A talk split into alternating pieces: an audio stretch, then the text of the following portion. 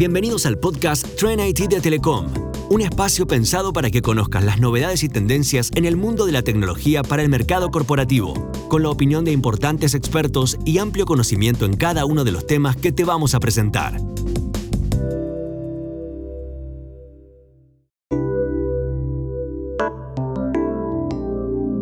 Bienvenidos a otro episodio de Trend IT, el podcast de Telecom Empresas, donde analizamos las últimas tecnologías y cómo aplicarla en el mundo de los negocios. Soy Débora Slotinsky y recordarán que en el episodio anterior analizamos cómo ChatGPT y Bing se potencian y pueden ser aprovechadas por las empresas de cualquier tamaño y de cualquier industria. Y en aquel episodio lo comprometí a Martín Cerrillo, que es director de tecnología de Microsoft Argentina, a que nos explique qué va a pasar con Microsoft 365 Copilot, que también está potenciado por el ChatGPT y que ya se dio a conocer, pero todavía no está operativo. Va a estar en breve y va a revolucionar el mundo del trabajo por lo que he visto. Así que, Martín, ¿cómo estás? ¿Vamos a hablar de eso ahora? ¿Qué tal, Débora? ¿Cómo te va? Un gusto estar acá con ustedes de nuevo. Muchas gracias por invitarme nuevamente. Bueno, recientemente fue presentado el Copilot, que cuenta con el poder de OpenAI, del ChatGPT creado por esta empresa, y va a estar embebido en la suite 365, ¿no? ¿Es así? ¿De qué se trata en concreto? Bueno, a ver, primero hablemos un poco del modelo de copiloto, que es un poco mm, nuestra, la columna vertebral de cómo la inteligencia artificial atraviesa a, Office 365, pero también a todos nuestros productos de servicio. Entonces, el copiloto es la manera en la que desde Microsoft elegimos para poder justamente utilizar la inteligencia artificial para poder hacer cosas de una manera más eficiente, ¿no? O sea, es la manera en la que nosotros buscamos acelerar la productividad de la gente cuando utiliza nuestros productos y servicios. Puntualmente, en el caso del copiloto de Office, básicamente a mí me gusta recordar un poco, no sé si se acuerdan de Clippy, que era esa, esa, esa figurita que todos tendrán presente, sobre todo los más grandes, eh, de los 90, que aparecía cuando vos abrías una presentación o un nuevo documento de Word y te ofrecía ayuda. El copiloto básicamente va a ser un papel similar, ¿no? O sea, básicamente vos vas a poder utilizar lenguaje natural, o sea, utilizar castellano y hacerle pedidos, pedidos, pedidos en Excel, pedidos en Office, pedidos en PowerPoint y básicamente lo que va a hacer el copiloto es llevar adelante tu pedido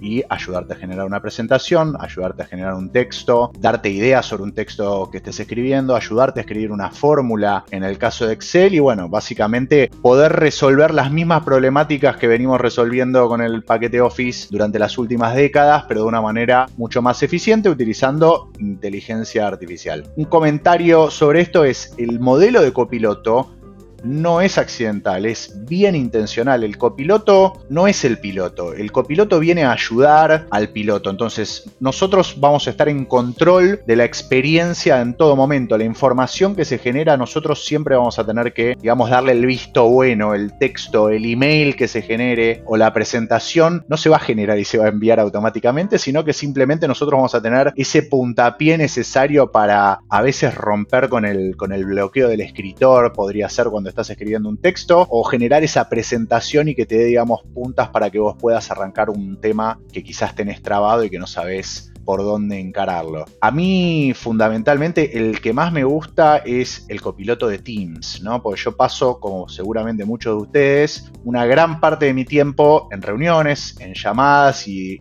pensar en justamente tener un, un asistente que a mí me permita entender de qué se habló en una reunión en la cual no estuve o recibir acciones o un, resumen de esa reunión sin yo realmente haber estado ahí, poder entender de qué se discutió y saber qué cosas tengo que hacer yo en base a lo discutido, me parece fantástico, totalmente transformador desde el punto de vista personal.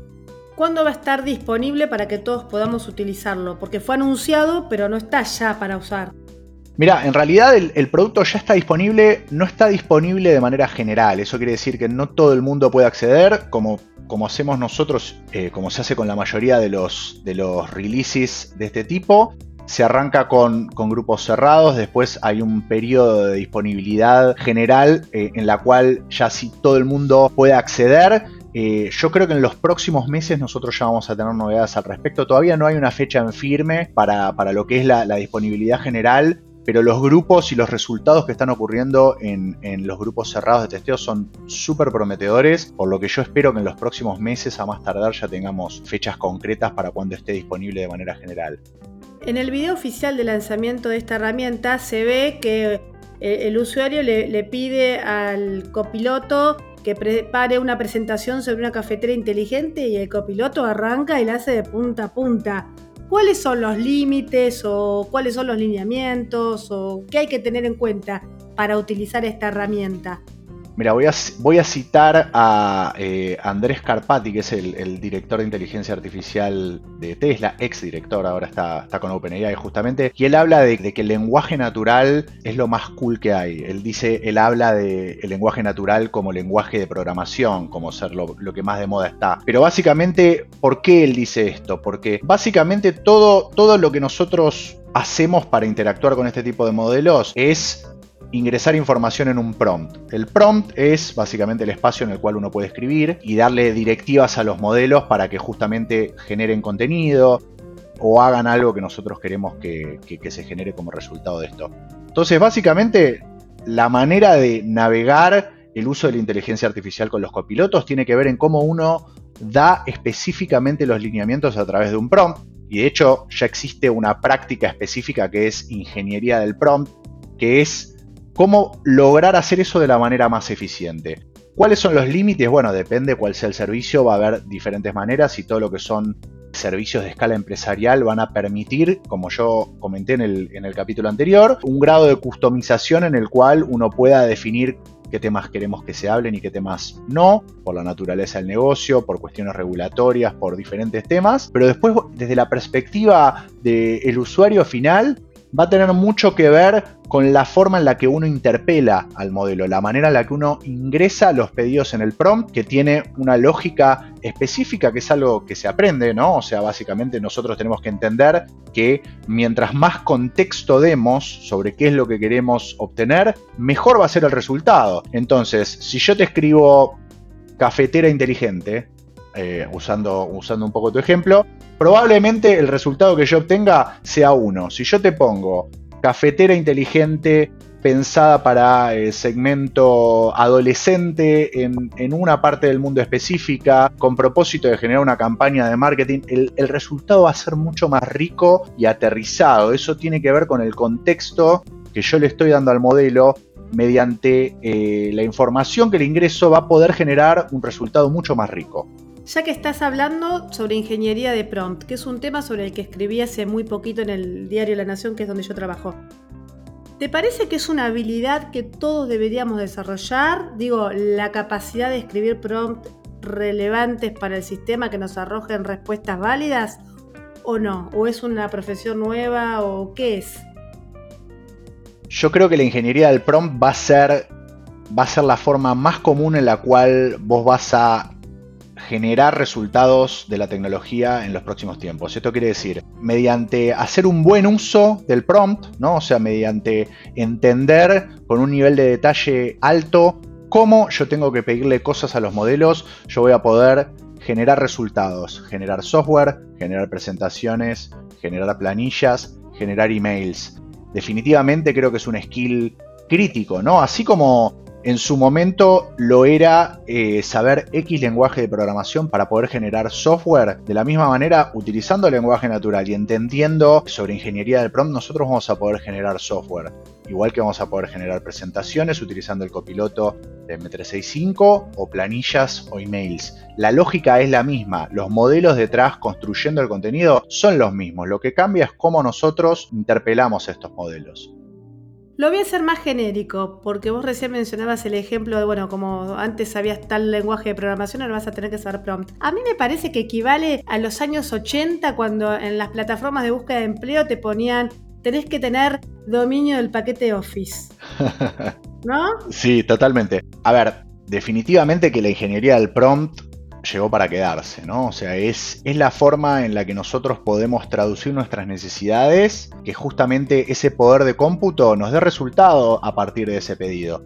Esa es un poco la magia que realizan estos modelos al intermediar el pedido con la capacidad de cómputo que al final, al final del día es la que produce el resultado que nosotros estamos buscando. Y este es un cambio fundamental porque, de hecho lo dije, eh, di una charla en IDEA la semana pasada y para mí este momento, este momento que estamos viviendo es especial porque desde que arrancó la concepción del cómputo y de la computación misma, eh, desde un punto de vista teórico, hace ya 180 años, eh, y a partir de que realmente se inventaron las computadoras, nosotros hemos venido programando de la misma manera, que es. Un programador tenía que prever cuáles iban a ser mis necesidades y generar un software que resuelva esas necesidades. Y lo que está pasando en este momento, con el uso de la inteligencia artificial en Office, pero también en un montón de productos y servicios nuestros, es que a partir del uso del lenguaje natural nosotros estamos empezando a generar resultados, a generar software, a convertir esa necesidad en algo sin tener realmente un intermediario que haya tenido que desarrollar, pensando, previendo esa necesidad que, que alguien podía llegar a tener. Y eso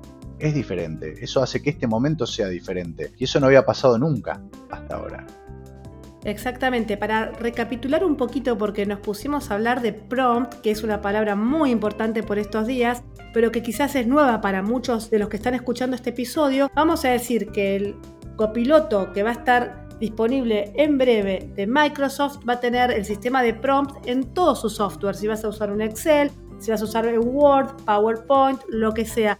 Por eso es tan importante que cualquiera de nosotros en nuestro puesto de trabajo sepamos este concepto nuevo de prompt porque va a ser la forma de hablar con el software, que es el lenguaje natural. La verdad es que no es nada del otro mundo, simplemente eh, afinar un poquito la forma en que uno interactúa con el software, pero nada más. Pero es muy importante tener en cuenta esto, ¿no? Que así como uno desarrolla habilidades vinculadas a, no sé, el trabajo colaborativo, la gestión del tiempo, algunos otros más, esto va a ser muy relevante. Ya lo es, me parece a mí. ¿Cuánto tiempo lleva para para una persona cualquiera, la secretaria, el empresario, el contador, desarrollar estabilidad, aprender a utilizar eh, las herramientas de copiloto a través del prompt? A ver, realmente es muy simple, ¿no? Porque digamos, no necesitas ninguna habilidad en particular, sino simplemente entender cómo, cómo contextualizar lo que estás pidiendo de la manera adecuada, ¿no? O sea, eh, y, algo que resolvió muy efectivamente eh, ChatGPT es que hubo mucha prueba de error, ¿no? O sea, el mundo entero, ChatGPT es una de las soluciones digitales, es la solución digital que más rápido se adoptó en la historia de la humanidad. Tenía un millón de usuarios en cinco días, 100 millones de usuarios al cabo del mes y medio. Esa es gente que, digamos, probó el concepto de ChatGPT, que es lo que nosotros extrapolamos en nuestros copilotos, ¿no? Entonces, ¿cuánto tiempo lleva? Mira, hay muchísima documentación desde el punto de vista de Microsoft y de OpenAI también, que cuenta cuál es la mejor manera de, avanzar en el entendimiento de cómo se maneja el prompt. Pero eh, en fines prácticos es muy simple, ¿no? O sea, si yo le tuviese que recomendar a cualquier persona, a alguien de mi familia, le diría, mirá, probá, probá y, y fíjate cómo pidiendo las cosas de una manera más simple eh, y sin dar el contexto y los detalles necesarios, el resultado es uno y como cuando vos sos más específico y contextualizás mejor, el modelo responde mejor. Y de esa manera creo que cada vez va a ser más natural. Algo, algo interesante de esto es, la tecnología, la tecnología realiza termina de realizar su valor cuando se convierte, cuando se convierte en invisible. ¿no? Yo, digo esto todo el tiempo porque me parece muy poderoso. Eh, no estamos en ese estadio todavía, estamos en un estadio en el que la gente recién está comenzando a familiarizarse con los conceptos clave, pero en algún momento esto pasa a ser invisible y uno ya lo tiene incorporado en el ADN, como nos pasó con las computadoras de escritorio, como nos pasó con, los celulares y como nos pasó con Internet. Uno no se acuerda exactamente en qué momento, pero en un momento pasó a ser parte de tu cotidiano, parte de tu rutina, parte del entramado del día a día.